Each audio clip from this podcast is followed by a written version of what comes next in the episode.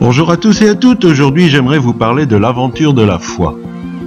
Hébreu 11.8 nous dit Par la foi, Abraham obéit quand Dieu l'appela. Il partit pour un pays que Dieu allait lui donner en possession. Il partit sans savoir où il allait. Abraham est une grande figure, pour ne pas dire la grande figure des hommes de la foi qui vécurent avant la venue de Jésus sur la terre.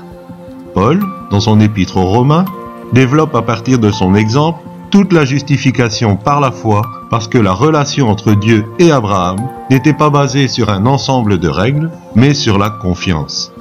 Et de la confiance, il en fallait, pour quitter la sécurité de la ville où il était, pour se lancer dans un voyage finalement sans but, du moins a priori. À vrai dire, c'est l'essence même de la foi.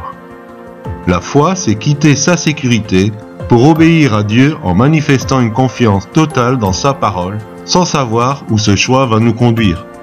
Pour vivre l'aventure de la foi, il faut cependant avoir une conviction complète que nous avons bien saisi la parole de Dieu et que nous ne sommes pas influencés par un vieux rêve personnel. Quelques petits éléments peuvent nous aider à faire le tri entre ce que Dieu nous demande et des désirs humains. En premier lieu, le Saint-Esprit nous donne toujours une forte conviction et elle est toujours accompagnée d'une paix surnaturelle. Ensuite, très souvent, notre ego ne sera pas satisfait par cette conviction.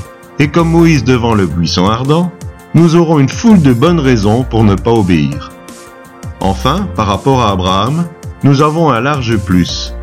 Nous pouvons consulter la Bible, nous avons la possibilité de demander conseil à des serviteurs de Dieu, et le Saint-Esprit fait le cadeau merveilleux de la prophétie à l'Église.